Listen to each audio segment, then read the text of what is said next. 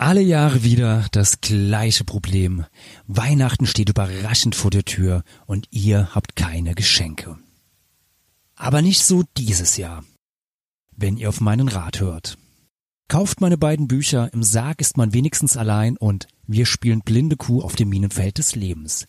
Beide Bücher sind natürlich sehr gut, sehr unterhaltsam und eignen sich perfekt als Weihnachtsgeschenk.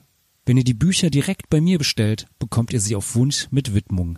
Ansonsten bekommt ihr im Sarg ist man wenigstens allein und wir spielen blinde Kuh auf dem Minenfeld des Lebens natürlich auch im regulären Buchhandel bei ausgewählten Punkrock-Mailordern oder direkt bei meinem Verlag Edition Subkultur. Tut euch einen Gefallen, schenkt ein bisschen Freude an Weihnachten, schenkt im Sarg ist man wenigstens alleine oder wir spielen blinde Kuh auf dem Minenfeld des Lebens oder am besten verschenkt beide Bücher. Politox Podcast.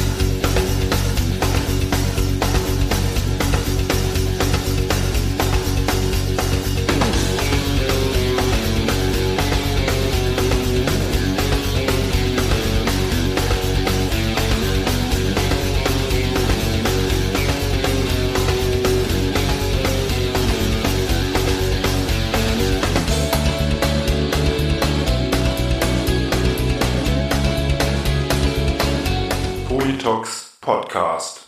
Ja, herzlich willkommen und hallo zu einer neuen Folge des Politox Podcast. Am Mikrofon wie immer euer Falk Fatal und ja, zu Folge 101 habe ich mir heute einen besonderen Gast eingeladen und zwar den Thomas, Mastermind hinter einer Bande, Labelchef von Tomatenplatten und Schlagzeuger von den Beatsteaks. Hallo Thomas, schön, dass du Zeit gefunden hast. Hey Falk, hallo. Du hattest, äh, hattest vorhin oder hattest vor paar Tagen geschrieben, so dass dir abends jetzt äh, lieber ist, weil tagsüber seid ihr momentan die ganze Zeit am Proben.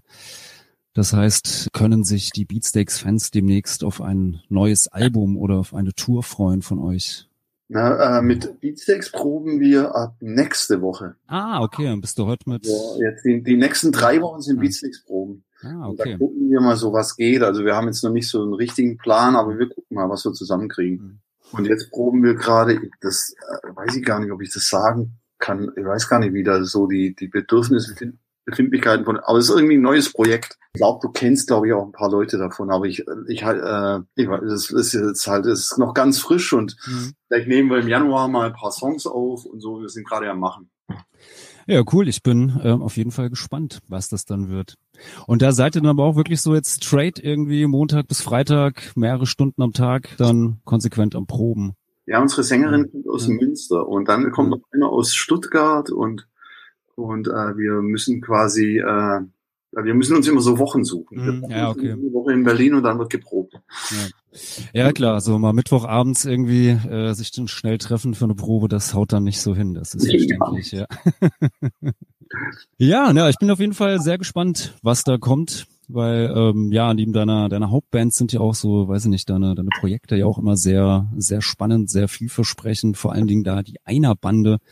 Unter äh, diesem Namen bist du jetzt ja auch schon seit einigen Jahren äh, veröffentlichst du da Platten, kleine, meistens kleine, schöne äh, Seven Inches. Und da ja, würde ich mich mal so direkt als erste Frage interessieren, wie bist du da überhaupt dazu zu gekommen jetzt zu einer Bande? Was war so der der Anlass, der Auslöser, ähm, praktisch jetzt so ein Solo-Projekt zu starten? Mhm. Irgendwie ist es war so ein Betriebsunfall. Ich habe ich war, äh, wir waren mit Beatsteaks am machen und ich dachte, Mensch, es war so ein Urlaub in Sicht und ich dachte, ich würde, was ich machen würde gerne wäre, ich würde gerne in einem Presswerk, in einem Schallplattenpresswerk ein Praktikum machen, weil mich das Medium interessiert hat. Und das war eher noch so, es war jetzt nicht so, ja, ich, ich höre lieber Platten als Stream, sondern es war eher so, na, äh, ich konnte mit CDs nichts anfangen. Mhm.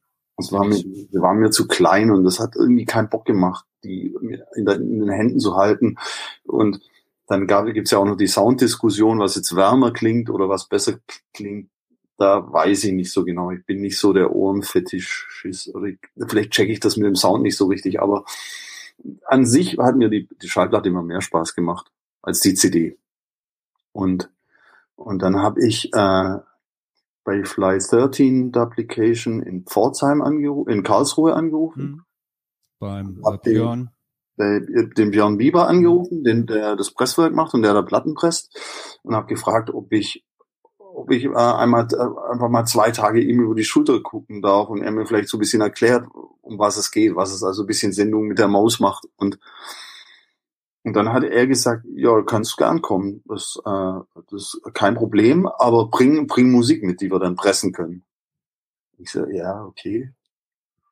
Und dann habe ich habe ich äh, zwei alte äh, Beatsteaks-Demos von so einem digitalen Achtspur-Rekorder runtergezogen, habe ihm die geschickt und hat er das geschnitten und in die Galvanik geschickt, wie man das den Prozess nennt, um äh, eine, mhm. sozusagen eine Pressmatrize herzustellen, also woraus dann die das Profil, aus dem die Schallplatte dann bei unheimlich hohen Temperaturen dann das Vinyl gepresst wird. Das nennt sich dann äh, Pressmatrize oder Mutter mhm. nennt man es auch. Und die wird in der Galvanik, das ist so eine Art äh, Metall, das ist, es wird einfach, äh, na, dass man halt pressen, ey, ich bin echt zu doof für so physikalischen Kram, aber es ist so eine Legierung mhm. auf eine Folie ist, was so einen metallähnlichen, Alu-ähnlichen Zustand äh, äh, bekommt und dann kann man damit äh, einfach äh, sehr heißes äh, Rohöl, Plastik pressen. Und dann bin ich da hingefahren und habe Tatsache zwei Tage mit ihm Singles gepresst. Und es war wunder eine wunderschöne Erfahrung. Das waren halt dann diese beiden Beatsteaks-Demos. Mhm. Und wir haben dann gepresst, wir haben unterschiedliche Farben ausprobiert, wir haben die, wir haben äh, so Sprengsel, so Splatter, also so alles, was es so an Sonderformen mhm. gibt, an Vinyl so ausprobiert und das hat tierisch Spaß gemacht. Und danach hatte ich 150 Schallplatten. und dann äh, war das so, ja, gut. Und dann habe ich immer so auf Beatsteaks-Touren bin ich immer an freien Tagen oder vor den Auftritten, bin ich immer in den Platten, habe ich mir immer den Plattenladen von der Stadt rausgesucht und bin dahin und habe gefragt, ob sie mir ein paar abnehmen. und so bin ich die dann über Wochen dann äh, losgeworden. Und dann habe ich aber dann habe ich halt gemerkt, dass mir das so dolle Spaß macht. Und auch dieses so eigene Mucke zu machen. Und dann habe ich gemerkt, wie egal mir das ist, ob das jetzt perfekt ist oder nicht, weil das waren wirklich nur so Demo-Aufnahmen, die anderen erklären sollten, wie ein Lied ging es nur darum, hier das ist der Rhythmus und das sind die Akkorde und das ist der Gesang. Also es war nicht eine fette Produktion oder sowas, gar nicht. Und, und ich habe mir, das hat mir irgendwie so Spaß gemacht, dass man, dass das so, ja, ja, das will ich gern machen. Und dann wurde daraus immer mehr. Und dann habe ich mir irgendwann mal überlegt, zum anderen andere Bands zu äh, veröffentlichen, also andere Bands zu pressen lassen oder eben immer wieder zu Biber zu fahren und dort zu pressen. Mhm. Und dann habe ich mir noch gedacht, ja, okay, dann brauche ich einen Namen dafür. Und dann dachte ich einer Bande, über Gang of Four, Viererbande und das fand ich einen genialen Bandnamen, auch so Histor also da fand ich alles geil an den Namen und dann dachte ich, gut, dann ist das jetzt die Einerbande. Ja, und dann damit praktisch dann auch die Geburtsstunde von äh, Tomatenplatten dann und dann Tomatenplatten. Tomaten, Tomate ist ein alter Spitz. Meine erste Freundin hat mich Tomate genannt. Ah, okay. Und, und, das ist so, also das ist jetzt nicht auch nicht richtig geil überlegt, aber es ist halt wie es ist. Naja, ich denke mal, viele, viele äh, Bandnamen oder Labelnamen oder ähm, so sind oftmals, glaube ich, jetzt nicht unbedingt eine groß durchdachte äh, Marktanalyse vorangegangen oder man hat sich da viel nachgedacht. Vieles ist ja, glaube ich, auch einfach immer so eine so eine Quatschidee oder äh, Schnapsidee, die sich durchzieht glaube, ich finde nicht mal Sex Pistols richtig geil. Aber Beatsteaks ist jetzt auch nicht so schlau, also ist echt Latte. Ja, yeah, also ich habe mal in einer Band gespielt, die hieß The Backstreet Boys. Also ich, ich, ich kann. Das finde ich ehrlich gesagt gar nicht so schlecht. Wenn dann nicht, aber gut. Ja, ja, ähm, ja. Aber wie gesagt, ich bin da, bin da auch ein gebranntes Kind oder so, ja. Also. Aber ähm, fand, also finde ich jetzt interessant, dass das eigentlich ursprünglich mal, mal Demos für, für Beatsticks waren, weil das war so, als ich mir so ein bisschen so die verschiedenen Sachen von der einer Bande angehört habe, hat sich ja stilistisch da ja auch schon ein bisschen, ein bisschen was entwickelt, weil gerade so die, die erste Single und ich glaube auch noch so die zweite, die ja schon noch sehr, sehr punkig sind oder auch äh, sehr rockig, während es dann ja immer so ein bisschen auch experimenteller wird, also und äh, auch mal so ein bisschen, ein bisschen verspielter oder schräger. Ist das so auch etwas, was, wo du so Lust und Interesse dran hast, weil viele der Bands auf Tomatenplatten sind jetzt ja auch eher ein bisschen äh, oder teilweise zumindestens auch ein bisschen experimenteller und nicht klassische Punk- oder Rockmusik oder so. Ja, die ersten vier Tomatenplatten waren wirklich Beatsex-Demos. Mhm. Ich glaube, meine Coverversion, aber ansonsten waren es Beatsex-Demos. Mhm. Und die, und das mit dem Schrägen stimmt, das, das, das, das, da ich, das bockt irgendwie voll. Das, sowas höre ich gern. Mein, mein Neffe sagt immer, ah, du hörst immer so anstrengende Musik. Also es ist immer so Stressmucke. Ich glaube, das mag niemand, wenn ich irgendwo Platten äh, auflege. Also ich mag Ja. auch gerne Kitsch und so. Also ich Mhm. irgendwie so ges gespaltene Persönlichkeit. Aber, aber ich, ich mag immer wieder das, wenn ich denke, boah, das ist der Ultra-Hit, dass andere denken, das ist echt, echt scheiße. Oder zumindest stressig. Und dann ist so Einerbande so ein bisschen für dich dann auch jetzt so, ja auch so ein bisschen so Experimentierfeld oder, oder Spielwiese, um so ein bisschen dich da praktisch auszuleben, was bei den Beatsteaks in diese Richtung vielleicht nicht so möglich wäre oder Ja, also es ist vor allem, es sind so Momentsachen. Es ist immer so, es ist nicht so richtig geplant. Das war eine, einer Bandeplatte ist auch so eine, sind wirklich so, ist wie so ein Tagebuch. Das ist, äh, ist auf einer Beatsteaks-Tour an freien Tagen entstanden. Und dann war das halt nur so ein Synthi, den ich ganz schlecht bedienen konnte. Und das, das ist dann halt schräger oder äh, dann sagt man, okay, vielleicht habe ich es nur nicht richtig gekonnt. Und aber das ist dann, andere sagen experimentell dazu. Ja, ich meine, äh, das sind ja ganze Musikgenres sind ja so dadurch entstanden, ja. Also Ja, und ich mag, also ich, ich muss schon sagen, ich habe so eine Ader dafür, also ich mag das. Ich mag, ich mag schräge Musik und ich mag anstrengende Musik und ich finde es, ich finde Musik hat nicht immer nur den, die Aufgabe schön, schön zu sein oder fett oder whatever. Also Musik kann ganz viel sein. definitiv. Und dann heißt das so, äh, vermutlich wirst du dann da jetzt bei einer Bande jetzt auch nicht irgendwie die großartigen Pläne haben oder was weiß ich, in, in drei Jahren wird das und das passieren, sondern das dann wirklich so spontan äh, Momentaufnahme, was gerade kommt, wird dann, wird dann halt aufgenommen äh, oder halt auch nicht. Ja, das zum einen, aber ich, ich bin immer so auf der Suche nach einem Thema. Also wenn, Mhm. wenn ich ein Thema hätte, das wäre jetzt cool für die nächste Sache, weil ich mochte das mit dem Tagebuch von Natur und ich, ich mag das, wenn Sachen so eine Überschrift haben. Also ich mag das, wenn so, okay, das sind die Sachen, die nur mit einem Mikrofon aufgenommen werden oder das sind die Sachen, die nur an der frischen Luft gemacht wurden oder also wenn es irgendwie so eine Überschrift gibt oder die nur das Thema haben, ich, ich finde find das immer gut, das hilft einem auch so ein bisschen dabei, die Orientierung nicht zu verlieren. Also wenn du eine Idee hast, her damit. Ja. Ja, wenn mir was einfällt, äh, schicke ich zu. Ja, das ist auch so ein bisschen so, so, so zieht auch bei, bei Tomatenplatten ja auch so ein bisschen durch. Da hast du ja auch mit der, der Tascam-Serie ja auch so jetzt so, ich glaube, vier oder, oder fünf Singles jetzt sogar schon äh, veröffentlicht, die du dann auch alle mit, mit so einem Tascam Vierspur-Rekorder aufgenommen hast. Ja, das ist so ein Ge- Gerät aus der Kindheit, mit dem man früher also die ersten Aufnahmen gemacht hat. Also ich, ich glaube, ich habe mehr sogar mit so digitalen Achtspur-Sachen. Äh, das war so meine Demo-Phasenzeit. Aber die Generation davor waren eben Vierspurgeräte mit, die auf Kassettenbasis funktioniert haben. Und das finde ich äh, auch eine interessante Sache, weil es erstaunlich gut klingt. Ja, auf jeden Fall. Also das war immer so ein bisschen die Schwierigkeit, wenn man dann so hin und her kopieren musste, um neue Spuren freizukriegen oder so. Also da kann Das, das sogenannte, das sogenannte Ping-Pong-Verfahren. ja. Genau, da ist immer mehr Rauschen entstanden. Ja. Aber es war immer dann angekündigt im Prospekt von dem Gerät, dass es jetzt endlich möglich ist, zu Hause dieselben Bedingungen zu haben wie in einem professionellen Tonstudio und dass es jetzt richtig abgeht. Das, steht, das stand dann immer in dem Beipackzettel oder in der Broschüre und ich dachte, oh, jetzt Los Angeles in meiner einen, im, im Kinderzimmer und so. Und dann super mit runtermischen. Das war ja auch groß, ist ja auch großartig mit dem runtermischen, aber es wird halt immer schlechter. Klar, Logo. Ist ja auch nur ein Band, wo so ein halber Zentimeter Platz ist. Da ist ja auch nicht, also geht ja nicht so viel. Ist das dann der bewusste Versuch der Reduktion bei der Aufnahme mit dem Tascam? Du musst dich ja schon sehr reduzieren bei der Aufnahme, als wenn man jetzt acht Spuren, 16 Spuren oder 100 Spuren bei der Aufnahme zur Verfügung hat. Ja, total. Das ist einfach ganz einfach. Und, äh, und auch das sind Aufnahmen, wir, wir machen das, das wird in einem Tag gemacht. Also das wird- sollte dann irgendwie fertig werden. Und dann mischen wir es noch einen Tag, da geben wir uns ein bisschen mehr Mühe, weil wir es natürlich wirklich gut klingen lassen wollen oder so gut wie möglich eben. Also jetzt nicht im Sinne von professionell gut, aber so wie es uns halt gefällt. Und das ist schon, das finde ich klasse. Also, und auch nicht mit nachher zurechtschnippeln, sondern das ist die Aufnahme so, wie es ist. Also jetzt nicht digital und dann, ja, jetzt äh, nehmen wir den Refrain von der dritten Version und die Strophe von der ersten, das nicht so. Hm. Und dann am Stück durchspielen und dann ist es halt, wie es ist.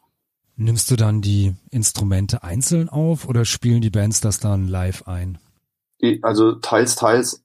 Also bisher war es so, dass es immer live war, bis auf den Gesang, der Gesang dann nachträglich. Okay. Aber theoretisch ist es dem Künstler überlassen. Also wenn die sagen, okay, nee, wenn das jetzt ein Liedermacher ist, der sagt, ich nehme erst die Gitarre auf und dann singe ich und dann nehme ich noch ein Schlagzeug auf, wie auch immer. Also mhm. das auch mit runtermischen, alles tipptopp. Also alles erlaubt. Also wie derjenige, der es macht, hat die Entscheidungsgewalt, wie es gemacht hat. Sollte nicht jetzt so drei Tage dauern, weil irgendwie dann das auch nicht bringt, wenn wir finden.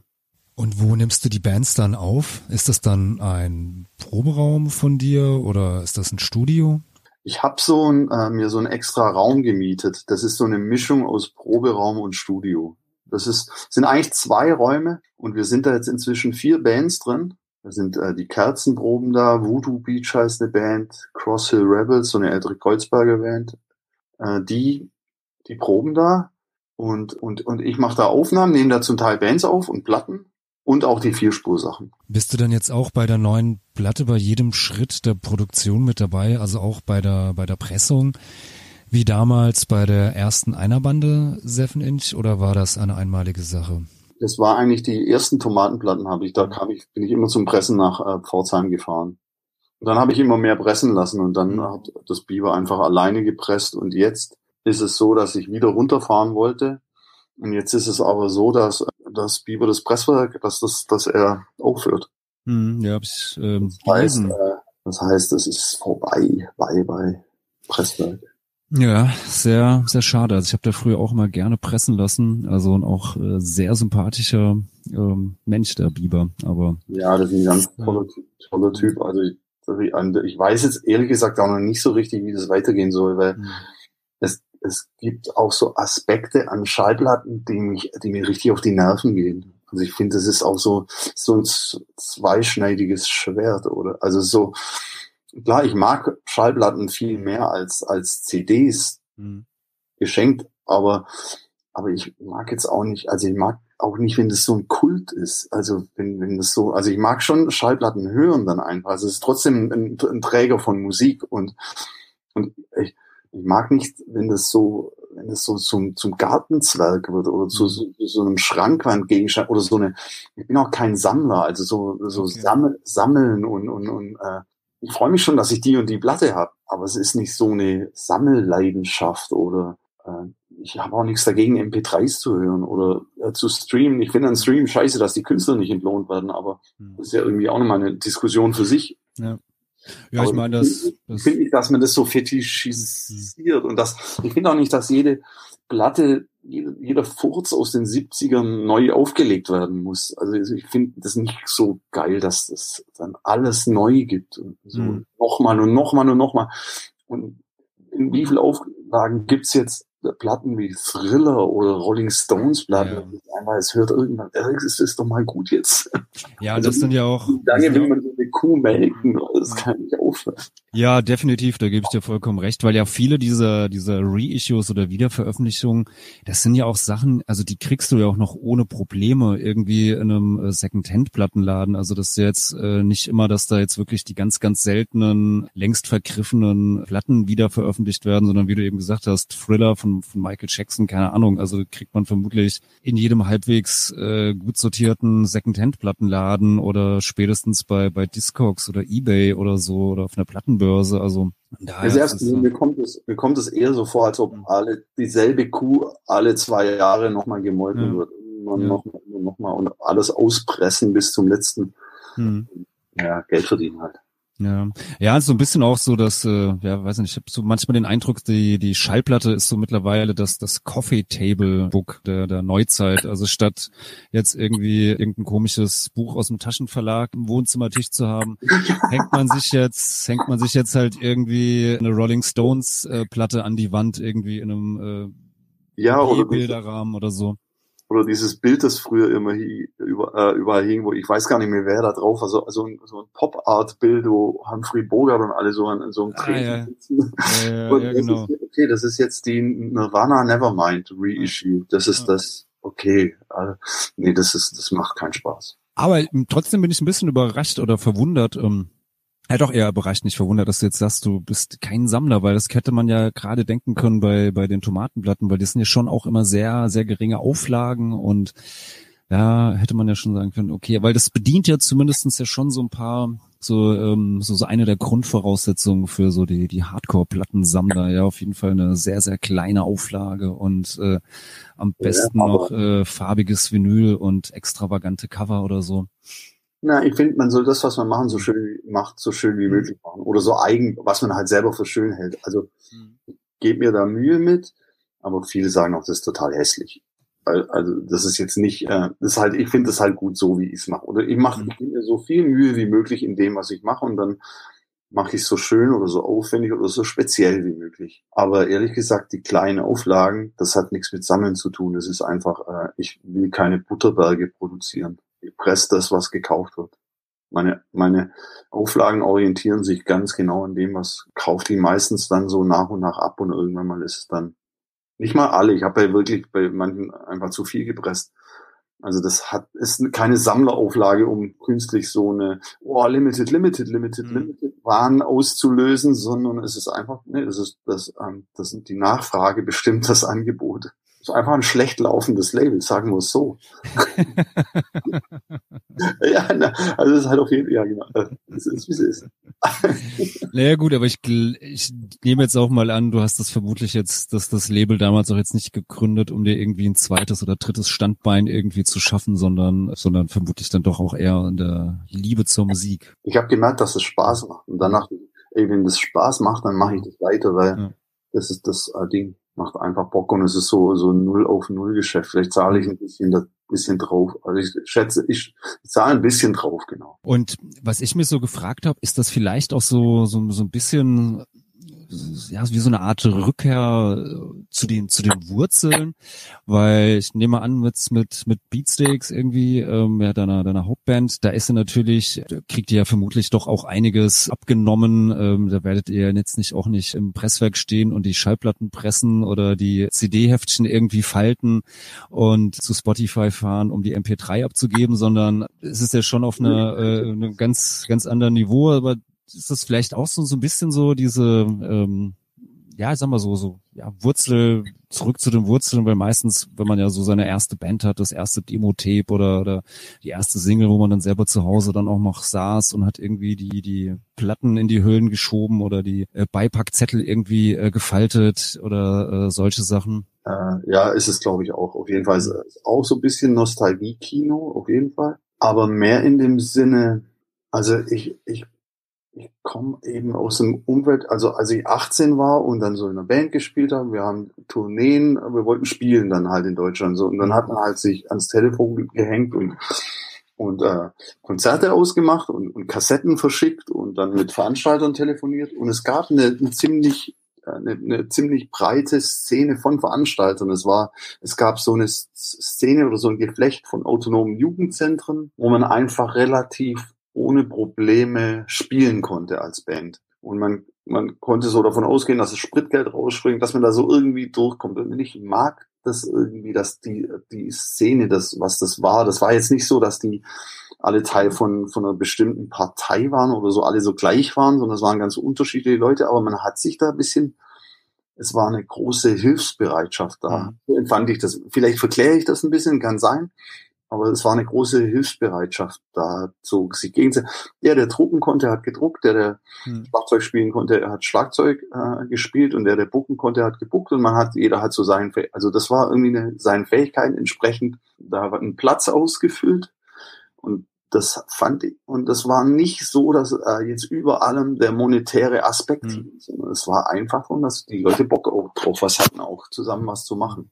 Ja, so das, das Teil von was zu sagen. Und das ist was, was sich jetzt dadurch auch bisschen wieder, und das muss, das, äh, das äh, ist auch dann mehr als die Kohle, dann die 50 Euro, die man draufzahlt oder die man vielleicht einnimmt, ist äh, doch, dass ich durch das Label eigentlich ziemlich wunderbare Menschen kennengelernt habe und Anschluss an Leute gefunden habe, wo ich dachte, boah, sind das coole Frauen oder sind das coole Typen boah, ist ja, das eine geile Sängerin oder oh, ist mhm. das ein geiler Layouter, was macht denn der für Plakate oder mhm. wie, auch immer. Also das ist so, äh, und da fühle ich mich jetzt so eigentlich ziemlich beschenkt und das ist äh, auch ein Schritt auf jeden Fall, eine, eine Rückerinnerung ist es auf jeden mhm. Fall. Ja, so das, das berühmte Network of Friends, so ja. Also, dass man sich so Ja, äh, kann ich auf jeden Fall kann ich bestätigen. Also ich habe ja auch früher mal äh, ein kleines Plattenlabel irgendwie so DIY-mäßig gemacht und viele der der Kontakte oder oder Freundschaften oder, oder Bekanntschaften, die sich da also ich vor, vor 15 Jahren irgendwie ergeben haben durchs Plattentauschen oder sowas, bestehen bis heute, obwohl ich schon längst irgendwie damit nichts mehr am Hut habe und keine Platten mehr äh, verkaufe oder, oder herstelle. Und äh, aber trotz alledem hat man da immer noch irgendwie, man ja, weiß. Jetzt machst du, aber jetzt machst du dafür einen Podcast und so. Also es ist so, ja man, man ist irgendwie, dann muss man halt weitergehen, aber man irgendwie bleibt man sich auch auf eine Art vielleicht treu oder bleibt jemandem anderen an, bleibt man halt erhalten. Nur irgendwie, als ob man in eine andere Funktion rutscht. Ja, nee, auf jeden Fall. So Vielleicht enden wir irgendwann im Zentralkomitee. das geheime Punkrock-Zentralkomitee in Deutschland. Ja. ja. ich bin gespannt. Ja, wobei vermutlich wird das dann ja in, in Berlin irgendwie sitzen, ja. Also da müsstest du ja dann vermutlich, vielleicht hast du ja dann noch so, so Insider-Infos. Mal gucken. Ja, ich, ich weiß nicht. Ich sag dir Bescheid, wenn ich was mitkriege, aber vielleicht ist es auch in der Pampa. Das kann auch ja, sein. Okay, ja. ja, ich meine, äh, ist ja auch, äh, ist ja auch viel in der, in der Pampa früher entstanden, sowas, ja. Oder ja. Ähm, man hört es jetzt so ein bisschen auch an, an deiner, äh, ja, an deinem, deinem leichten Dialekt. Also du bist vermutlich jetzt kein gebürtiger äh, Berliner, so, sondern bist dann ähm, auch, kommst aus, aus, aus dem Schwabenland oder? Ja, ich bin ja bin die Schwabenschwemme. Die ah, Schwabenschwemme. Okay. ich komme von der Schwäbischen Alb, von aus einem 1500 Seelendorf. Ja, und bist dann irgendwann wegen, wegen Wehrdienst äh, verweigern nach Berlin oder? Nee, ich habe dann äh, irgendwann äh, angefangen, in einem Kulturzentrum mitzuarbeiten, Konzerte zu veranstalten in der nächstgrößeren Stadt, bin dann in die nächstgrößere Stadt, habe da auch in einem, in einem Kulturzentrum gearbeitet und bin dann hab, bin mit einer Band aus Tübingen getourt und habe einen Auftritt in Berlin im, im Knack Club gehabt und, und da stand äh, jemand, der aus Tübingen, äh, auch, der auch in der Band gespielt hat, in Tübingen und, und stand da, war da im Publikum, hat mich besucht und hat gemeint, er, er steht gerade in Berlin eine Band zusammen, aber er hat keinen Schlagzeuger. Dann dachte ich, ja, dann nimm, nimm doch mich. dann komme ich halt. Ja, dann bist du wegen der, der Musik dann wirklich nach Berlin. Ja, ja genau. Krass. Und wie, wie hieß die Band? Waren das dann schon die Beatsteaks oder äh, war das? das eine Band, die hieß äh, Church of Confidence, der ah, okay. Gitarrist, der mich gefragt hat, äh, ob ich, ob ich, ob er, der einen Schlagzeuger gesucht hat, äh, hat davor, mit dem, mit denen haben wir uns quasi einen Proberaum geteilt äh, in Tübingen. Das ja. war eine Band, die hieß KGB. Ah ja, klar. Ja. Und, und, und dann habe ich ihn eben dann in Berlin äh, wieder getroffen. Ja, krass. Äh, Church of Confidence, die gibt's ja, glaube ich, immer noch. Die haben doch gerade jetzt auch irgendwie neue, neue ja, Single oder so. Ja, also das Ska-Single, glaube ich, sogar veröffentlicht. Aber ich habe es mir noch nicht angehört. Ja. So, so, ja, krass. Also dann doch nicht wegen, äh, wegen dem Wehrdienst, sondern wegen der Musik. Naja. Das ist halt schon früh, also genau, also ich bin natürlich nicht zur Armee gegangen, auf keinen Fall. Ja. Gott bewahre. Ich habe in, in, in, Süddeutschland in einem alten Altenpflegeheim äh, mhm. äh, Zivildienst gemacht. Ja. Ja, dann kommst du da praktisch auch aus dieser äh, ja äh, süddeutschen, äh, so so die 80er Jahre Hardcore äh, ja Szene so Jugend Jugendzentrumsszene, so ist dann praktisch so deine deine Wurzeln so. Ja, da war da war ich, da habe ich dann immer Bardienst mhm. gemacht oder die goldenen Zitronen veranstaltet oder mhm. Toxic Reasons oder wie die Bands damals hießen.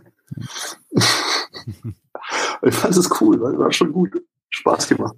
Ja, auf jeden Fall. Also ähm, ja, das ist ja das Schöne, man lernt ja dadurch auch echt viele, viele Leute halt immer kennen, unterschiedliche Leute, also durchs, durchs Konzert veranstalten oder äh, ja, was weiß ich, mit Bands mal mitfahren oder äh, äh, durch Deutschland kommen und äh, andere Läden, andere Menschen kennen, das ist ja echt immer super.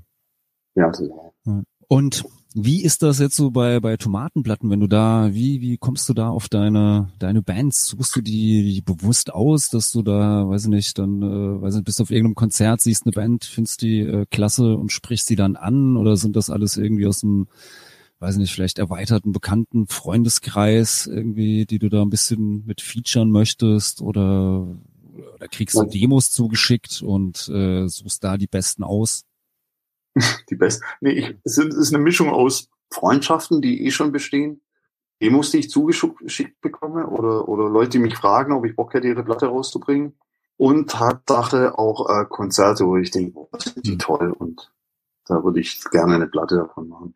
Ich kann mich erinnern, dass ich 13 Year Cicada, eine Platte, eine Band, äh, die ich äh, im, mit denen ich so eine Vierspur-Single aufgenommen habe, die habe ich, äh, die habe ich im Schokoladen in Berlin gesehen. Und es war wirklich so, wow, was ist denn jetzt los? Oder auch eben Freunde, die, die, von denen ich dann zufällig, ich habe zufällig mitgekriegt, dass jemand, der auf einer Beatsex-Tour äh, Produktionsassistenz gemacht hat, hat in Island eine Band gegründet. In Reykjavik ein Duo mit einer Frau. Und ich dachte, oh, was ist denn das für geile Musik? Darf ich die rausbringen? Das sind äh, BSI, oder? Ja. Genau. Ja, die sind großartig. Also da hast du ja sogar jetzt, glaube ich, zwei, oder? Eine, eine Single genau. und, und die LP jetzt die. Genau, dann ist eine Single, die erste Single und, das, und, und Julius äh, war, war Produktion. Ich habe ihn auf einer Beatsex-Tour kennengelernt und dann haben wir mal ein Lied auch zusammen aufgenommen, er und ich. Äh, da, er hatte so ein Projekt Mount Theodore, wo er äh, mit anderen Leuten zusammen äh, mit wechselnden Gästen Musik gemacht hat. Eines Tages hat er mir einen Link geschickt aus Reykjavik und ich dachte, oh, jawohl, endlich. Darauf habe ich gewartet. Ja, geil. Ja, also die äh, LP ist auch echt super, also kann ich sehr, sehr empfehlen. Mhm. Und äh, finde ich ja lustig, dass äh, der Plattentitel ja irgendwie über ihren Auftritt in Wiesbaden gekommen ist, der ja ursprünglich von einer Frankfurter ähm, äh, Oi-Band äh, stammt, ja, von den Stage Bottles. So, genau. Äh, ja. Sehr, sehr lustig ist es dann doch bis, bis nach Island äh, dann äh, sich so zieht und wandert. Ja, sehr genau, lustig. Das ja. Im anderen Kontext mit, ja. mit Powerpop wiederkommt. Ja. die, die kommen jetzt auch bald, bald wieder auf Tour oder sind gerade auf Tour in Deutschland. Sie waren, die sind jetzt am Sonntag wieder zurückgeflogen nach Reykjavik, kommen aber im November wieder. Ja, war vermutlich jetzt auch noch gar nicht so einfach mit, mit Konzert oder, oder wie war das? Waren das dann so 2G-Konzerte, 3G oder, oder wie lief das dann? Das war ein 3G-Konzert ja. und das war im Rahmen von Neustart Kultur. Mhm. Am Tag danach war ich auf einem 2G-Konzert. Also es fängt jetzt gerade wieder an, aber man, die Leute sind wirklich äh, vorsichtig. Ja. Es ja, ist so, dass ein Ran äh, äh, dass ich so einen riesen Run auf Konzerte feststellen kann. Ich weiß nicht, wie das bei Roland Kaiser ist, keine Ahnung, aber, aber, aber so, äh, ich, was wollte ich denn in Köln sehen? Black Country New Road, so eine neue englische Band oder neue englische Band, so ein bisschen Black Midi Verwandte haben in Köln gespielt und ich dachte, oh, der Laden muss aus allen Nähten platzen, aber ich glaube, es waren auch nur 300 Menschen. Ja. Ja, ich bin bin sehr gespannt. Ich werde jetzt in äh, zwei Tagen am, am Samstag, also wenn ihr das hört, äh, liebe Hörerinnen und Hörer, äh, dann war das Konzert schon, aber das dann auch jetzt hier in Wiesbaden. Äh, Frau Doktor sind ja so die Local Heroes hier.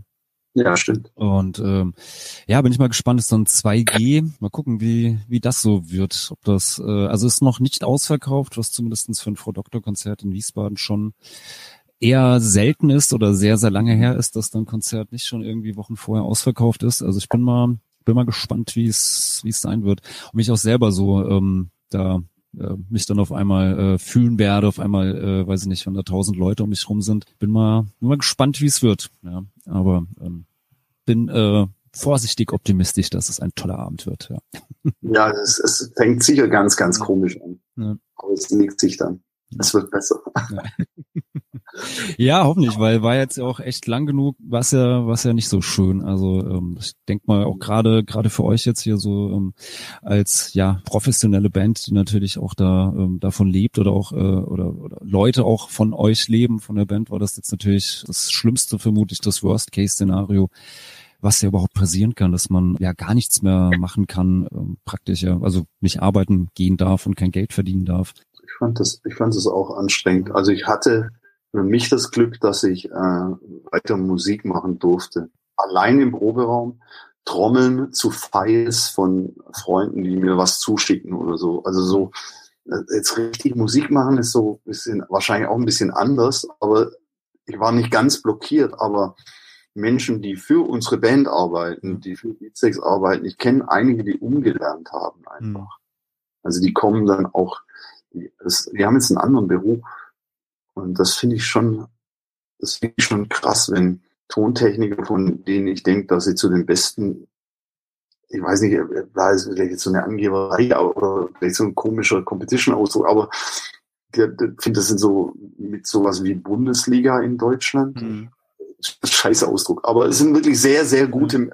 äh, in dem, was sie tun, super, super gut. Und wenn die dann jetzt äh, quasi umlernen und andere Berufe ausüben, das sehe ich, das ist schon krasses Schicksal. Ich weiß nicht, ob ich das so locker wegstecken könnte. Und ich, ich sehe auch in Berliner Clubs, dass jetzt die Löhne für Tontechniker werden erhöht hm. und es werden händeringend Tontechniker für jetzt wieder anlaufende Konzerte gesucht und es ist wirklich knapp.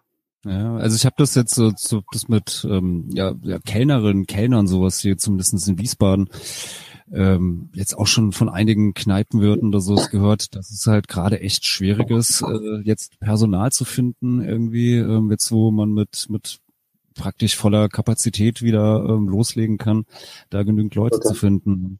Und ich meine, gerade bei so einem Job wie ja Tontechniker ähm, oder überhaupt in der, in der Veranstaltungsbranche, das ist ja ganz oft auch man macht das ja auch aus einer, aus einer Leidenschaft heraus, dieser Beruf. Das ist jetzt ja was anderes als irgendwie der, ist jetzt nicht despektierlich gemeint, aber so, weiß ich nicht, irgendein Verkaufsjob, den man halt einfach macht, um über die Runden zu kommen oder sowas, sondern äh, wer irgendwie sich entscheidet, Tontechniker zu werden, hat er ja auch schon eine gewisse Leidenschaft oder würde ich mal den meisten unterstellen, ja. So einen Beruf zu machen. Auch, ja. Ich glaube auch, dass es äh, einfach ein bisschen mehr ist als nur Lohnarbeit. Da mhm. steckt sehr viel Herzblut bei den Leuten drin. Oft selbst auch Musiker und das ist schon, ja, ja, da ist viel Leidenschaft auf jeden Fall. Naja, hoffen wir mal, dass dann äh, ja vielleicht manche wieder zurück in den alten Beruf wechseln oder ähm, äh, Nachwuchs äh, nachkommt oder sowas. Oder dass es demnächst dann gibt es dann eh die vermutlich die künstliche Intelligenz, die das dann eh alles automatisch macht und äh,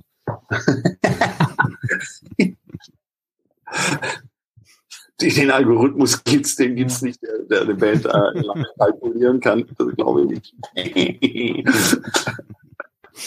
Aber was ich schon gesehen habe, also es gibt zumindest auch schon so, weiß ich nicht, so, so Online-Dienste, die, wo man irgendwie, weiß ich nicht, so, so ein Algorithmus dir irgendwie verspricht, ein, ein Master zu zaubern oder dir Lieder abzumischen. Also, naja. Ja, genau. aber, aber live fängt der Schlagzeuger dann an zu eiern ja. und so. Und dann ja. geht's los. Dann, und dann geht's los. Dann spielt sich der Gitarrist, das wird, das, das, das schaffen die nie. Wenn sie das schaffen, dann höre ich auf. ja, oder, oder vorher kommt dann schon einfach der Trump-Computer, ja. Werden wir dann alle ersetzt durch. Ähm, ähm durch der ist ja geil, der macht ja Bock. Bei, bei Beatsticks war jetzt auch ein bisschen äh, schade irgendwie. Ihr hättet ja, glaube ich, dann vergangenes Jahr eigentlich euer 25-jähriges äh, Jubiläum gefeiert, oder? Ihr habt euch doch so 95 gegründet oder, oder 96. Da wäre ja eigentlich jetzt bestimmt eine, eine dicke Sause angesagt gewesen. Ja, wir haben uns wirklich schöne Sachen überlegt, aber ist alles äh, ausgefallen. Und aber wir werden wohl Mitte nächsten Jahres wieder spielen, so wie es mhm. jetzt aussieht. Also ich glaube, im Frühjahr fällt, das ist noch zu undurchschaubar, wie das laufen wird. Und äh, ich glaube aber so Ende Mai tippe ich mhm. mal, dass wir anfangen können zu spielen. Ja, ha, hoffentlich kommt ihr dann auch mal in Wiesbaden oder Frankfurt vorbei. Das ähm, mal angucken das dann so ist. Ja, den Schlachthof. ja, also ich meine, äh, ich finde den, den Schlachthof äh, einen der, der besten Laden äh, überhaupt. Also äh, das, ich meine, klar, ich wohne hier und so und bin dem, dem Laden seit vielen, vielen Jahren irgendwie freundschaftlich verbunden und ähm, aber auch unabhängig davon, ja, ist das ja, schon schon äh, schöner Laden und ist schon äh, beachtlich, was die da hingezaubert haben oder ähm, äh, wenn man es auch weiß, wie der Schlachthof halt vor, weiß nicht, 25 Jahren oder so äh, aussah und äh, was daraus geworden ist, ist das schon ja, Krass, äh, eine äh, krasse Entwicklung. Also ja, stimmt. Man hat ja eigentlich, äh, wir haben ja in der, in der Kneipe gespielt im alten Schlachthof. Genau, das war wie so eine, eine der, der kleine Laden quasi. Ja, die Räucherkammer war das? Ja, Räucherkammer. Und dann gab es ja noch die große Halle mit den, mit den, äh, mit den äh, Skateboardanlagen. Genau, hinten, genau, hinten dran war noch die, die Halfpipe, ja. Ja, genau. Und, ja. Super geil. Ne, und ringsrum überall noch diese alten, alten Fabrik äh, oder alten Lagerhallen. Also das hatte, hatte auf jeden mhm. Fall schon was so. Super. Ja. Gerade wenn man dann so als kleiner Dorfpunk da irgendwie in die große Stadt Wiesbaden kam und sah dann so das alles, das hatte sowas von so, uh, Hier, jetzt wird's, jetzt wird's gefährlich so, ja. Geil. Aber was ich, ähm, ihr hattet aber doch auch mit mit Beatsticks doch auch mal so, ein so ein eigenes Label oder oder oder wart auf so einem so einem Sublabel, wo ihr doch auch, glaube ich, irgendwie äh, Turbostart dann auch mit drauf waren oder oder habe ich das komplett falsch in Erinnerung oder? Also ganz ja. richtig nicht. Unsere Manager haben eine Zeit lang ein Label gemacht, Same, Same, but Different. Und ich ah, genau. aus Same, but Different kam eine Turbostartplatte raus. Ja. Ah, okay. Dann Aber wir sind inzwischen mit Beatsteak so weit, dass wir die letzte, die letzten äh, zwei Schallplatten auch so ein bisschen so in Eigenregie äh, mhm. gemacht haben, dass wir die zumindest das Vinyl über das Vinyl über unseren eigenen äh, äh, Internetladen verkaufen. Mhm. Und das ist vielleicht auch die Sache heißt jetzt Beatrack und mhm. das ist vielleicht auch äh, dann für die Zukunft was. Mhm. Das ist alles nicht so ganz klar, aber, aber auf jeden Fall haben wir schon das Interesse, die Sache in unsere eigenen Hände zu bekommen. Mhm. Wieder ein bisschen mehr DIY. Ja, ein bisschen mehr Tomatenplatten in Beatsteaks vielleicht. ja, ich meine, äh, Tomatenplatten würdest du doch auch anbieten, so, ja, als, als Label ja, für die nächste Nächste Platte? Ja, weiß ich nicht. Ich weiß nicht, ob ich das machen will. keine Ahnung, weiß ich Nehmen wir nicht jede Band auf. Ah, okay. Muss die, die A&A-Abteilung, äh, guckt da mit, mit Argusaugen drauf, ja. ja, dann müssen wir mal live spielen. Dann müssen wir mal gucken, was die drauf haben.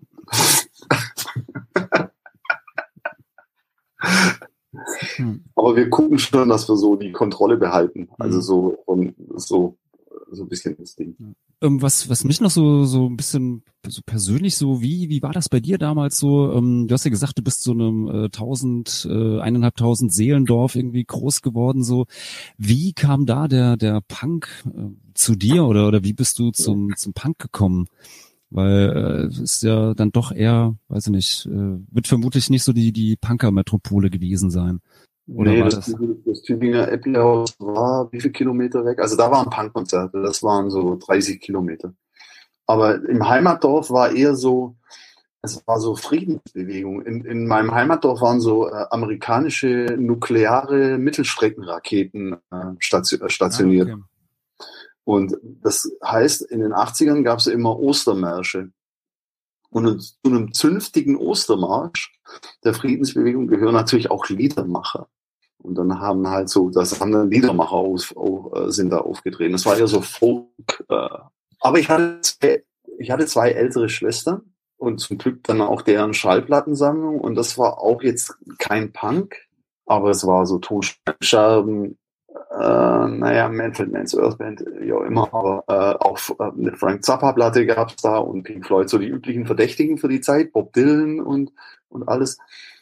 Und ich glaube, eines Tages habe ich bei meiner Schwester, bei der jüngeren von beiden, eine Kassette entdeckt und auf der einen Seite war Hansaplast und auf der anderen Seite war Slime, Yankees raus. Das waren die beiden also die, die Hansaplastplatte mit der, mit der Ratte. Ah, ja. ja Rock'n'Roll Freitag. Und das ist, glaube ich, auch die, die erste sogar direkt von denen, oder? Ja, ja kann sein, ja, genau. Ja, Was tun, wenn es brennt? Ich bin hungrig, für eine Frau gut. Und das alles, das war unglaublich. Und dann auf der anderen Seite war äh, Yankees raus. Ich, und ich glaube eher an die eine Hure als an die Gerechtigkeit der deutschen Justiz. und dann war es so, wow, krass, was ist denn hier los?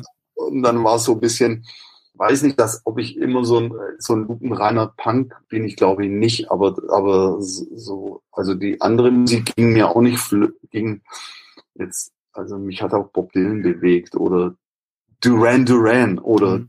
Mode oder Talking Heads, das war jetzt nicht alles nur Punk, aber so, ich kann mich an die Kassette kann ich mich noch so gut erinnern. Das war so eine Initialzündung auf jeden Fall sobald man angefangen hat, Musik zu machen, war das halt so, man konnte so eine Art von Musik spielen, ohne dass man jetzt vorher tierisch üben musste. Mhm. Und hattest du da vorher schon irgendwie, weiß ich nicht, dass du deine, deine Eltern dir irgendwie gesagt haben, als du Kind warst, so du, oder dass du als Kind irgendwie schon, weiß ich nicht, so, so Schlagzeugunterricht genommen hast oder Musik äh, oder ein Instrument irgendwie ein anderes gelernt hast und dann darüber kamst oder war es dann wirklich so, dass du dann Punkplatten, Tapes etc. gehört hast und dann der Wunsch kam, jetzt mal in der Band zu spielen und deshalb dann angefangen hast, äh, dein Instrument zu lernen? Nee, mein Papa war, war Kirchenorganist. Ja, dann war, lag das ja schon in der Wiege sozusagen. Genau, er war der Dorforganist, also er hat da in der Kirche gespielt und hatte den, hatte den, den, den, den, äh, den Dorfchor geleitet, war so ein, war so ein Chorleiter.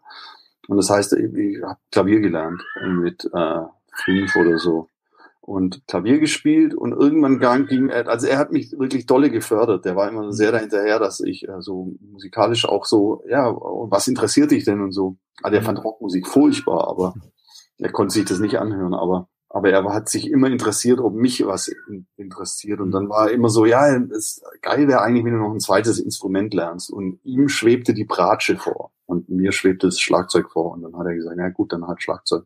Es gab dann Ärger in der Nachbarschaft und so, wie das halt so ist, wenn ein kleines Kind Schlagzeug spielt, aber die haben da immer den Deckel, also die haben da immer ihre Hand über mich gehalten und gesagt, nee, das ist richtig so. Also die, das muss die selber, auch meine Eltern tierisch genervt haben, was ich da veranstaltet habe. Ich hatte, äh, bevor dieses Schlagzeug kam, er hat schon gemerkt, dass da, dass es ein bisschen ernst war, weil ich habe mir aus so alten Farbeimern und alten Waschtrommeln, die damals noch rund waren, habe ich mir so, so eine Konstruktion gebaut über zwei Skistöcke und dann habe ich da so wieder einen Farbeimer rangehängt und dann habe ich mir quasi so eine so eine also so eine Art Schlagzeug gebastelt, so ein Backblech als als mhm kleine Trommel und, und habe da schon immer Radau gemacht und er hat schon gemerkt, dass das jetzt nicht so ein Spleen war, der nach fünf Minuten vorbei ist. Und dann hat er mich eigentlich gefördert. Also das war schon ein cooler Typ. Ja, klar, auf jeden Fall. Also ich meine, wenn er das dann so oder die Eltern da so hinten dran sind, ist das auf jeden Fall super. Also ja, die waren da relativ, also dann hat man sich halt, dann fing es halt an mit Haarefärben und Springerstiefeln. Das war auf einem kleinen Dorf dann nicht so, das war nicht so cool für ihn, glaube ich, als, als Kirchenorganist dann. Und der Sohn, ist der jetzt bei den Terroristen oder was macht er und so. Und dann gab es halt viel Gelaber. Aber da haben die immer so, da haben die sich immer vor mich gestellt und haben gesagt, das ist schon okay. Ja, meine, meine Mutter war Küsterin und äh, da war, oh. das dann, das dann auch immer so ein bisschen. Und es war dann auch immer so, ich, äh, ich durfte dann auch erst wirklich ähm, aus der Kirche austreten, als ich dann wirklich auch aus diesem, aus dem Rheingau weggezogen bin, da wo ich herkomme, so aus dem, dem kleinen Kaff so und das bloß, dass da keiner mitbekommt irgendwie, dass der, der Sohn jetzt irgendwie da nicht mehr in der Kirche ist und sonst wie und überhaupt ja mit den bunten Haaren und alles sowas. Ja, ja. Auf jeden Fall äh, Terrorist war man da auch ganz schnell. Ja. Also Terrorist war man schnell in den 80ern. Ja. Äh, Rückzug war man bei der RAF. Ja, ja bei mir. Hin, aber, bei mir waren es dann so Anfang der 90er, aber ähm, ja, also da wär, war noch so ein bisschen der, stimmt, die RAF gab es da auch noch, also da war man, ja. Und ja, und es, es war halt so, naja, so kleinbürgerliche äh, wenn man so kleinbürgerlich aufwächst und dann das ganze Dorf spricht, das hat dann, hat dann schon so einen Ruf zu verlieren. Und mein, mein Vater war halt, der war schon erzkonservativ. Das war so ein CDU-Wähler und er hat dann auch so einen Jugendchor ge geleitet, wo man mitsingen musste und dann hat plötzlich Soldatenlieder gesungen. Und also das, der war jetzt an sich von seinen Meinungen, weiß ich nicht, hatten wir jetzt nicht so viele Anknüpfpunkte politisch gesehen, aber umso toleranter war er gegenüber dem, was ich als Kind so alles gemacht habe oder als Jugendlicher. Er hat es immer, er hat es immer geschätzt, auch wenn ich eine andere Meinung hatte. Hatte als er. Also er konnte die, er musste das auch irgendwie ertragen dann. Man war nicht gewalttätig und tolerant und das war schon cool. Ja, ich glaube irgendwie, wenn man das als als ähm, Eltern irgendwie auch nicht nicht kann oder nicht hat, also ich bin kein, also ich bin kein Elternteil oder habe keine Kinder, von daher ist das jetzt so ins, ins, Blaue reingeredet, aber ich glaube, wenn du da halt dann nicht so eine so eine gewisse Toleranz äh, gegenüber deinen deinen Eltern äh, Kindern irgendwie äh, lernst, äh, ja, dann wirst du sie halt einfach verlieren. Also weil ja, wie gesagt, irgendwelche Einstellungen oder sowas, die kriegt man ja auch nicht zwangsläufig aus den Kindern äh, raus, selbst wenn man gewalttätig werden würde oder sonst so ein so ein du kannst die, du kannst die, die kannst die Einstellung ja nicht aus deinen Kids rausprügeln, ja. aber ich kenne halt so viele, ich kenne halt in meinem Umfeld äh, die, halt Leute, die schon einiges an Prügeln einstecken mhm. müssen. Und klar haben die die Einstellung nicht aus ihnen rausgeprügelt, aber die haben dafür ganz schön viel Schmerzen reingeprügelt oder mhm. Traumata oder Sachen, die die jetzt als Rucksack mit sich rumschleppen. Mhm. Also, das ist schon, ja, also ich, ich bin, kann, ich betrachte mich da als dolle glücklich so mhm. und sehe bei ganz vielen Kumpels oder oder oder, oder Frauen auch, dass es halt ja, das, das lief halt nicht in so vielen Fällen so gut. Also mhm. weiß gar nicht, ob das dann so der Standard war, eher eine glückliche Kindheit zu haben als eine Unglückliche. Ich habe den Verdacht, dass es äh, der Missbrauch oder die Gewalt äh, relativ häufig war. Ja, ich glaube halt vor allen Dingen. Ich weiß nicht, wie es heute ist, aber ja. Ich, ja, ich glaube halt auch gerade noch so in einer, ja, glaube so, wenn man so in den, weiß ich nicht, 70er, 80er Jahren irgendwie aufgewachsen ist, so. Und ja, also ich meine, da war das ja insgesamt vielleicht alles auch noch ein bisschen, bisschen rougher. weiß nicht, je nachdem, wie, wie alt die Eltern waren oder je nachdem, wann man halt geboren ist, irgendwie, dann war der, der eigene Vater vielleicht irgendwie noch als, als junger Bub im, im Krieg gewesen oder so. Das macht ja ähm, also auch was aus aus den Leuten. Also ähm, wie gesagt, also nach dem Zweiten Weltkrieg war ja, glaube ich, hier ein komplettes Land. Also mal davon abgesehen von dem ganzen Nazi-Scheiß und der ganzen Schuld, die äh, die Deutschen auf sich genommen haben, aber einfach irgendwie diese ganzen Kriegssituationen ist ja auch irgendwie, dass da alle mit einem posttraumatischen Belastungsstörung, würde man heute sagen, ja da irgendwie rumgelaufen sind und, glaube ich, Gewalt viel viel Gang und Gäbe mehr war als als äh, als das heute ist ja glücklicherweise also ich kann ich mich zumindest auch noch in den 80ern erinnern dass da irgendwie mal ein, ein Vater irgendwie seinem seinem Sohn das ist ich nach einem nach einem Fußballspiel oder so wenn der frech war mal einfach vor versammelter Mannschaft eine geschallert hat irgendwie eine Ohrfeige oder sowas also äh, ja, man hat es dann ja auch so, das hieß ja dann immer, ja, da ist dem halt die Hand ausgerutscht. Ja, genau, ja, genau. Ja, okay, alles klar, ja. ausgerutscht. Ja. Ausgerutscht, ja. ja. Und, und, aber wie leuchtend war dann das Gegenbeispiel? Also das ist, also wenn so ein anderes Gesellschaftsbild, also ein Gegenbeispiel gegeben wurde, als dann Fugazi und so Bands kamen, die so eine ganz an, von ein ganz anderes hierarchiefreies Miteinander standen, dann war das ja so, ja genau, da, da muss man hin. Mhm. Das, ist, das ist der Weg. Ja, definitiv. Und haben wir noch einen weiten Weg vor uns, aber ich meine, zumindestens die, die ersten paar Meter sind auf jeden Fall schon, sind schon mal gegangen worden, so, ja. Ja, auf jeden Fall.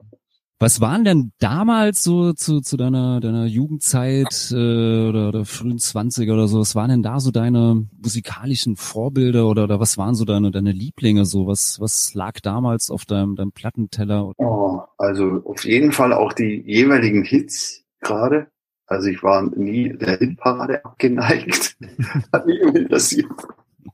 Und auch wirklich allen uncoolen Scheiß auch mitgenommen. Also ich äh, kann jetzt nicht mit der allercoolsten Plattensammlung aufwarten. Aber von den Sachen, die jetzt so, äh, es wurde immer dann interessant, wenn es dann äh, Richtung Kulturzentrum ging und, und äh, Konzerte. Und da waren es auf jeden Fall Bands, die in, in, in Tübingen im Applehaus gespielt haben, Toxic Reasons.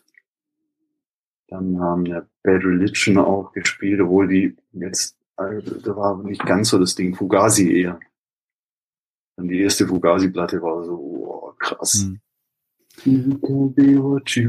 Das war, das war das Ding. Oder Waiting Room. Das war oh, so, Room. Alles klar. Das ist diese andere Welt, die es hm. zu ja.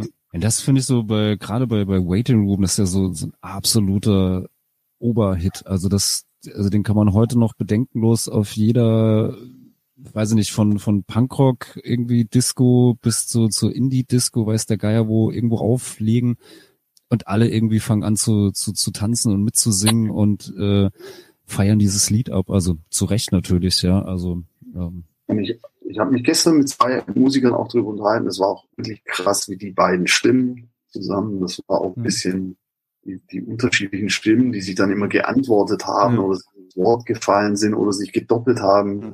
Das war echt super gemacht. Das war ähnlich wie dann Julian oder Knarf gemeint haben. Ja, es war wie beim B-52s. Mhm. das stimmt, das war irgendwie auch so. Das war total geil. Ja, auch eine äh, auch großartige Band, also B-52s. Dann war ganz äh, großartig hier, als Stop Making Sense dann ins, ins Kino kam, also das Talking Head, den Talking Heads Film, den Live-Film. Ah, okay, diese, ich brauche so einen Anzug, der viel zu groß ist. Und sind das dann auch noch äh, Sachen, die dich auch heute heute noch begeistern? Also bei Waiting Room oder Fugazi, äh, glaube ich, hört man das ja eindeutig so raus. Ähm. Repeat immer so. Immer, auf jeden Fall. Und Talking Heads auch. Ja, Herz ist wirklich so, das ist echt richtig geil. Auch quer durch die Phasen, egal wie poppig oder wie repetitiv. Ob die eine oder andere, ich mag alles von denen. Also Die Hard Fan. Ja, und David Byrne ist wirklich ein schlauer Typ. Das Buch ist, der hat ein Buch geschrieben, How Music Works. Wirklich eines der besten Musikbücher, die ich kenne. Das muss ich mir mal besorgen. Er beschreibt so was, es geht wirklich ins Detail über, über wie, wie werden Aufnahmen bei Schallplattenfirmen auf, aufgeteilt bis zu, wie hat sich Musik entwickelt ent, entlang der Hallen, in denen sie, äh, äh, entlang der Orte, in denen sie, äh, an denen sie aufgeführt wurde. Und so also richtig schlaue, äh, richtig toll, ganz lohnenswertes Buch. Ja, cool. Also, ja, werde ich mir auf jeden Fall mal, ja bald Weihnachten, wünsche ich mir das mal. Was ich vorhin noch mal fragen wollte mit, mit Tomatenplatten, aber du hattest so, dafür hattest du da irgendwie so, so ein Label-Vorbild vielleicht? Oder war das einfach so, einfach mal äh, machen und tun und schauen, was, was bei rauskommt? Label-Vorbild, äh, Discord.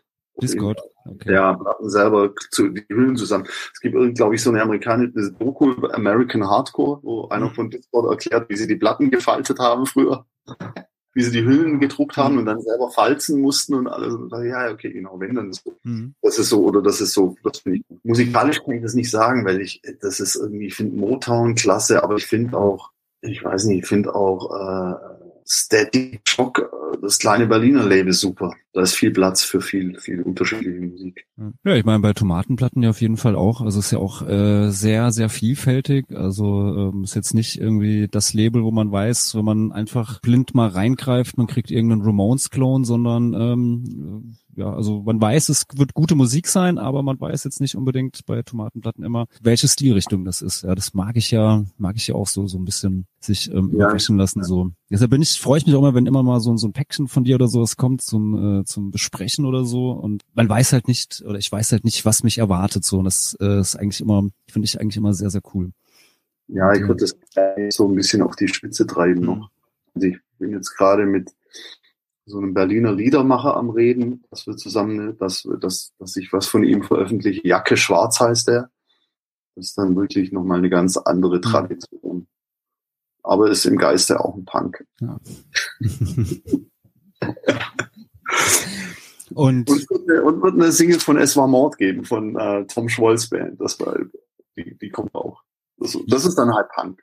Ja, auf jeden Fall. Und Es war Mord ist ja, äh, ist ja wirklich auch äh, sehr, sehr klasse, großartige Band. Also da muss man sagen, gut ab. Also gibt es bislang keine schlechte Veröffentlichung von denen. Gibt ja, glaube ich, auch nur zwei, die, die LP und die 10-Inch, aber die sind ja beide wirklich mega.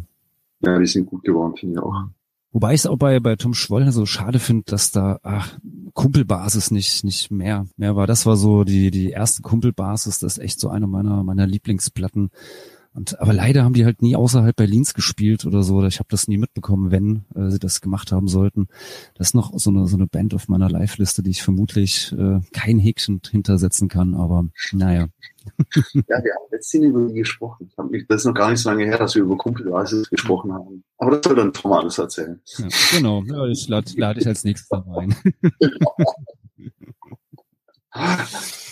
Ja, ähm, Thomas, was kommt denn so jetzt als nächstes noch bei ähm, ja bei Tomatenplatten denn jetzt so so raus? Äh, also Es war Mord hast du jetzt eben schon. Es war Mord haben wir eine Vielspuraufnahme gemacht, eine mhm. Single. Da kommt eine Single mit sechs Songs. Es gibt eine plane gerade so eine, also äh, der Liedermacher heißt Jacke Schwarz mhm. und er macht so deutsche Lieder, also eher Hannes Wader als Slime und und oh. und äh, aber äh, ich finde, es ist schon auf eine Art Punk, aber es ist halt ak akustisch und, und Song, Singer-Songwriter-Tum. Mhm. Der spielt aber auch Bass bei einer Berliner Band namens Easty Royce, also er hat äh, schon ah, auch ja. ja, die Easty Royce sind ja, hast ja auch zwei, zwei Platten, genau. also veröffentlicht, ja. Auch eine sehr, sehr tolle Band, also die mag ich auch ähm, sehr, also nette, nette Jungs, coole Band. Nette Jungs, großartige Texte, wie ich finde. Ja, also immer wieder Jacke Bass und er macht selbst aber so äh, ganz ehrlichen, aufrichtige, äh, also ohne doppelten Boden Texte, also sehr direkte, von Herzen kommende, sehr, sehr gute Texte.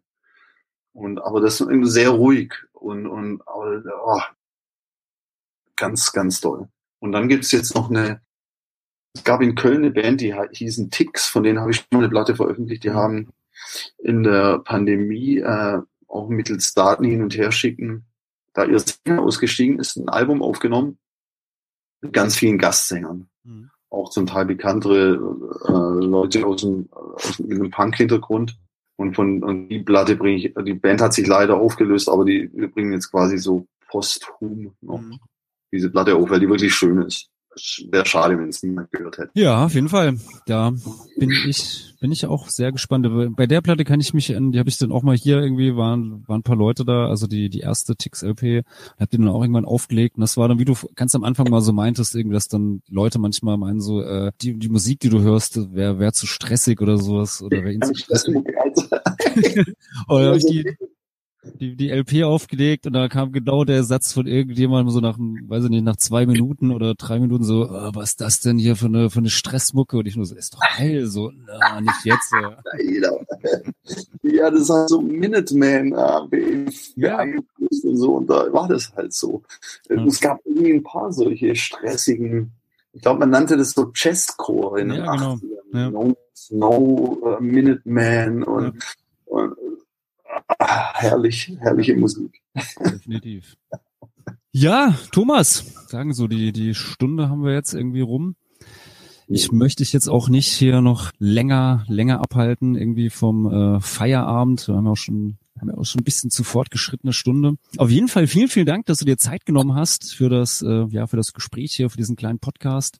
Und ja, ich äh, ja, hoffe, wir sehen, sprechen, hören uns irgendwie demnächst mal, mal wieder. Und äh, ja, vielen, vielen Dank, dass du äh, Gast des Politox Podcast warst. Vielen Dank für die Einladung. Mach es ganz gut. ja, Dankeschön. So, und liebe Hörerinnen und Hörer, wenn euch das hier gefallen hat und ihr uns ein bisschen finanziell unterstützen wollt äh, oder könnt, dann könnt ihr das unter patreon.com slash polytalks. Ab zwei Euro im Monat könnt ihr Mitglied unseres Supporterclubs werden.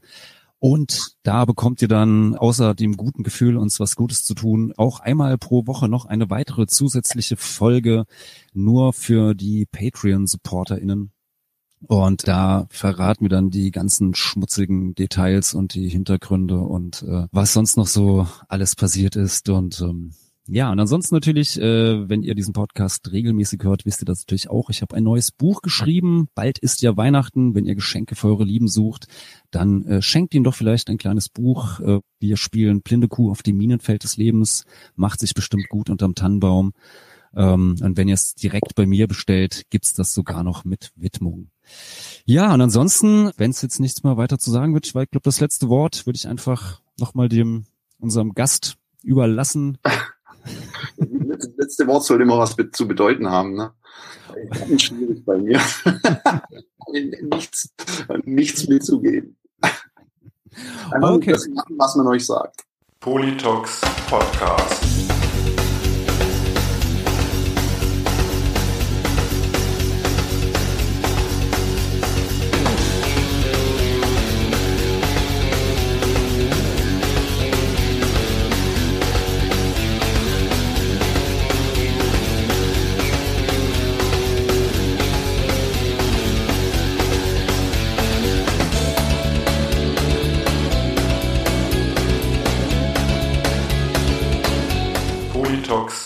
Podcast.